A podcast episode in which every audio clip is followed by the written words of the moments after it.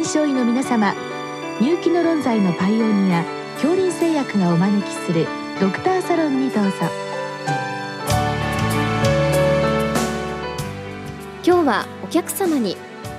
東京山手メディカルセンターリウマチ膠原病内科部長金子俊太さんをお招きしております。サロンドクターは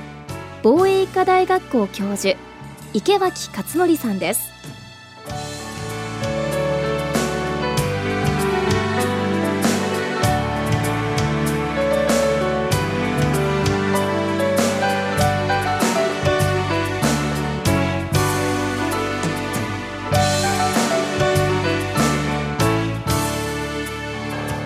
金子先生こんばんは。こんばんは。今日は高齢発症リウマチまああの RA だと思いますけれどもの質問をいただきました。実は前回も私聞き手役になったんですけれども56年前にほぼほぼ同じ高齢発症 RA に関しての質問をいただいて、えー、その時の回答された先生は、うん、確かに増えているような実感があるけれどもまだしっかりとしたその疫学のデータはないんですよというお話でした。あれからまあ先生56年経って高齢発症のリウマチの患者さん日本ですけれども増えてるんでしょうか？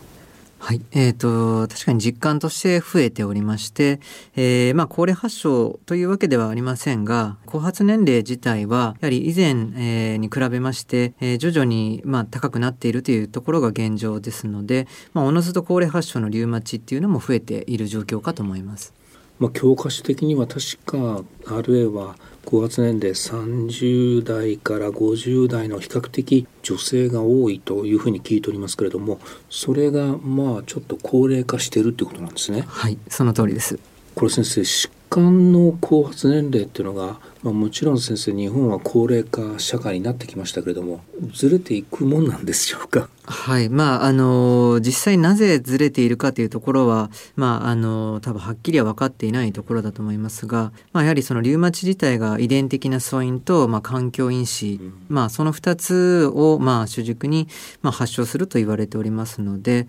まあ、何らか、まあ、遺伝的素因については大きく変わらないとすれば何らか環境因子っていう点で少しし、えー、生活スタイルなど含めて変化があることが、えー、起因している可能性はありますがちょっと詳細なことはまだ分かっていないと思います。わかりました。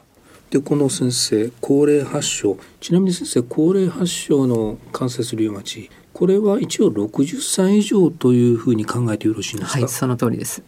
そういった方といわゆる従来の若年発症のリウマチの患者さんの、まあ、臨床的なこう特徴ですね。この辺りどうなんでしょうか？はい、高齢発症のリウマチにおきましては、まあ、やはり典型的には RF だったり抗 CCP 抗体と呼ばれる、まあ、自己抗体が陽性になってくるのが関節リウマチなんですがまず高齢発症の方であると、まあ、それがあの陰性であることがしばしばあります。えまたあの鑑別としてリウマチ性多発筋痛症であったり、まあ、RS3P 症候群といった、えー、その他自己免疫疾患との鑑別が必要で、まあ、常にその3疾患を念頭に入れながら、まあ、検査進めて、えー、診断治療を行っているというのが現状であります。私もあの一般的な高齢者の入院を見ていると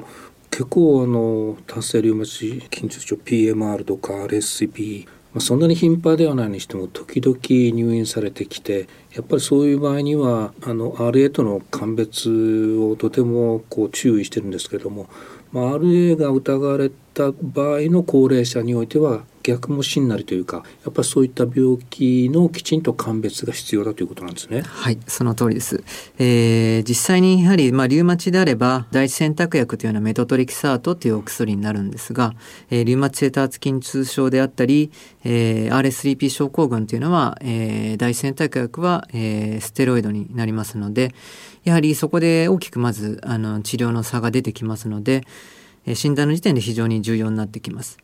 実際にその診断でやはり重要なのは、まあ、特にリウマチ性多発筋痛症であれば大関節を罹患することが多いということと、えー、急性発症が典型的な発症形式っていうところで、まあ、それがリウマチとははっきり区別できるところになります。また RS3P 症候群については、えー、四肢の浮腫が出るというところである程度、まあ、鑑別はしやすいのかなと思います。先生私もあの当初 PMR だと患者さん聞くと急に首とか肩が痛くなって寝返りも打てないっていう急性発症の方リウマチっていうのはどっちかっていうとこう徐々に徐々に手のこわばりあたりから、えー、ゆっくり進行してくるので原病で区別できるのかなっとも思っていたんですけれども高齢者の場合は比較的こう急速急性っていうんですかそういう発症の仕方の方もいらっしゃるんですか？あえー、おっしゃる通りで、えー、まあ、しばしばよくあることなんですけども、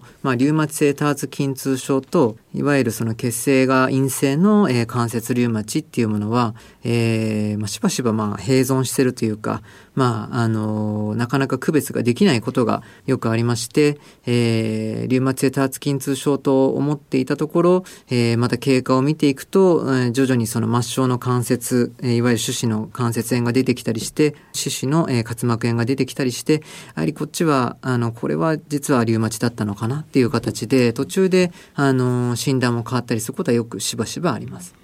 我々、まあ、専門じゃない人間にとっては、まあ、原病歴ですとかあるいは抗 CCP 抗体陽性か陰性かあたりぐらいでこう検討つけるんですけれどもそういったものも抗体も陰性で比較的急性発症となるとこの辺りは先生実際にその関節炎骨破壊があるかどうかその辺りを調べられるんですか？はいおっしゃる通りでやはりまああの基本的にリウマチ性多発筋痛症であれば基本的に末梢関節炎というものはまあないということが原則になりますので、まあ、ある場合には、えー、どちらかというとリウマチの方を強く疑っていくという流れになります。この辺りは先生やっぱり治療が全然違いますからとても大事ですよね。はい、そうですはいでいよいよ先生治療の話に、えー、なります。前回56年前から、まあ、多分いろいろと生物製剤あるいは違うタイプの経口薬が出てきたようですけれどもまずは先生治療の基本というのはいわゆるその合成の抗リウマチ薬ということなんでしょうか？はい現状の、まあ、日本リウマチ学会であったり、えー、欧州リウマチ学会、えー、等を含めてやはり、まあ、ファーストで、えー、使っていく薬剤というのはいわゆる DMARS という CSDMARS と呼ばれる、まあ、傾向の、えー、免疫抑制剤になります。具体的には先生これはメソトレキサートということになるでしょうか、はい、第一選択薬はやはりメトトレキサートであります、うん、えー、まあ、日本ではその他サラゾスルファピリジンであったり、えブシラミンという名前のお薬であったり、あとはイグラチモド、まあ、そういったところが、まあ、ファーストになってきますが、まあ、あの海外ではレフルノミドと呼ばれる、まあ、アジア人では急性の感染炎が副作用として多く見られたということで、え日本ではほぼあの使われてない薬剤になりますが、まあ、欧州のリマチ学会のガイドラインではそのあたりも推奨されております。一点先生大事なことを聞き忘れてしまいました。あのリウマチの患者さんで、まあ、いわゆる通常の若年型の患者さんと高齢者で治療のアプローチというんでしょうか。一般的にはトリートトゥーターゲットで寛解を目指すというのが従来の考え方だと思いますけれども高齢者も基本的には同じでしょうか、はい。えー、同じでありましてやはり可能な限りメトトレキサートを入れて、えー、治療を行っていくっていうところになります。やはりメトトレキサートは、まあ、それ自体だけでも、あの、寛解を望める薬剤でありますし、あとは、あの、生物学的製剤や、えー、弱阻害薬等を含めた、えー、併用により相乗効果があったり、まあ、生物学的製剤であれば、いわゆるその、中和抗体を、まあ、えー、作りにくくするというような効果もありますので、やはりメトトレキサートというのは、可能な限り入れていくというのが現状であると思います。まあ、もちろん先生私自身は使った経験ないんですけれどもやっぱり高齢者となると腎障害だったりあるいは併存する合併症があってなかなか使いづらいというケースも多いんでしょうか？はい、えー、大いにありまして、まあ、メトトレキサート自体は、やはり、えっ、ー、と、EGFR が60未満であると、まあ、身長投与、そして30以下でありますと、やはり、近畿という薬剤になっておりまして、まあ、基本的には6ミリから8ミリで導入する、えー、薬剤でありますが、まあ、それよりもさらに低い余量で、場合によっては導入するということもあります。患者さんの背景で、まあ、基本的には可能な範囲で、メソトレキサートを使ってある程度それで経過を見てまあ良ければいいんでしょうけれども、はい、まあ、なかなかちょっとまだ不十分だなという時には先生次の手は何なんでしょう？えー、まあ次にはまたその CSD マズを加えるっていう選択もあるかもしれませんし、やはり非常に活動性が強ければ、まあリコメンデーションというか、えー、マネジメントとしては、えー、生物学的製剤、もしくは、えー、弱阻害薬というものを入れるという流れになっております。これ生物学的製剤のターゲットっていうのは TNF と IL6 の受容体の2つがメインなんでしょうか？えー、あとはあのバタセプトと呼ばれる、まあ、T 細胞を狙ったあの薬剤もあります。これはどれを使っていくのかっていうのは、まあ、基本的には患者さんの状況とかいろいろなことをこう見ながら、えーまあ、使っていって結構この生物製剤っていうのはその効果というのはどうなんでしょう？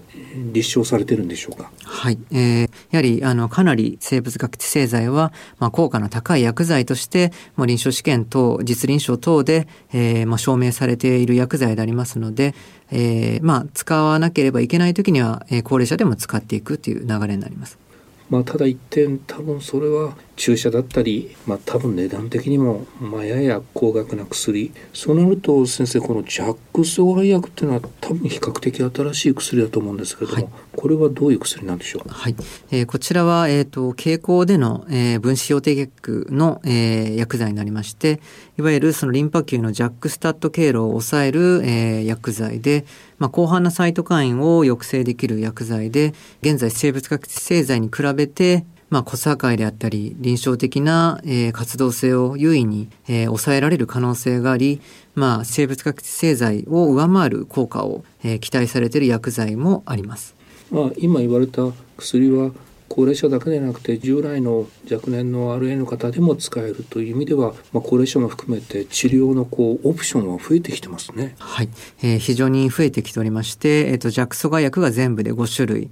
えー、生物学製剤が、まあ、既存のものが8種類、あとバイオシミラーが3種類。そうしますと、えー、11たす5で16種類。まあ、こういったところで、えー、フェーズ2で選択肢になってきますので、まあ、その使い分けについては、あの、僕なりに考えはあるんですが、ちょっと今日の、えー、短い時間ではちょっと全く伝えきれない部分ですので、うんもし、えー、そういった高齢者等でお困りの方がいらっしゃれば、我々の東京山手メディカルセンターの抗原病科までぜひご紹介いただけたら幸いです。ありがとうございました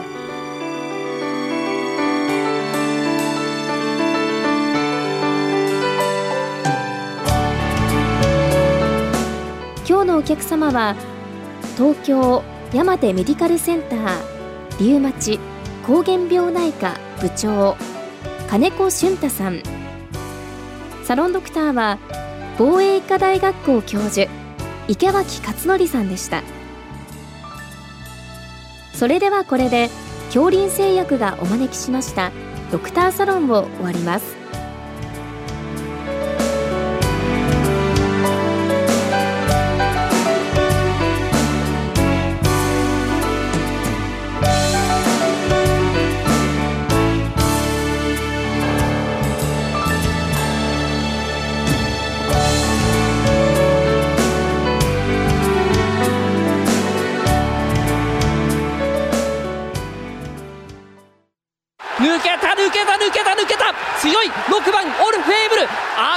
と思う時がある。歴代の三冠馬が対戦したらどの馬が勝つのだろう。共にクラシックに出ることがなかった2頭スーパーカーと呼ばれた馬とあの足毛の怪物が同じレースで走ったなら勝つのはどちらだろう。しかし思いを巡らせるレースが行われることはない。どの馬が勝つのかそれは永遠にわからない。それでも思う。何度も思う。あの馬とこの馬が対戦したならラジオ日経。ディープインパクト圧勝でゴールディープインパクト圧勝。2番手にはリンカーン。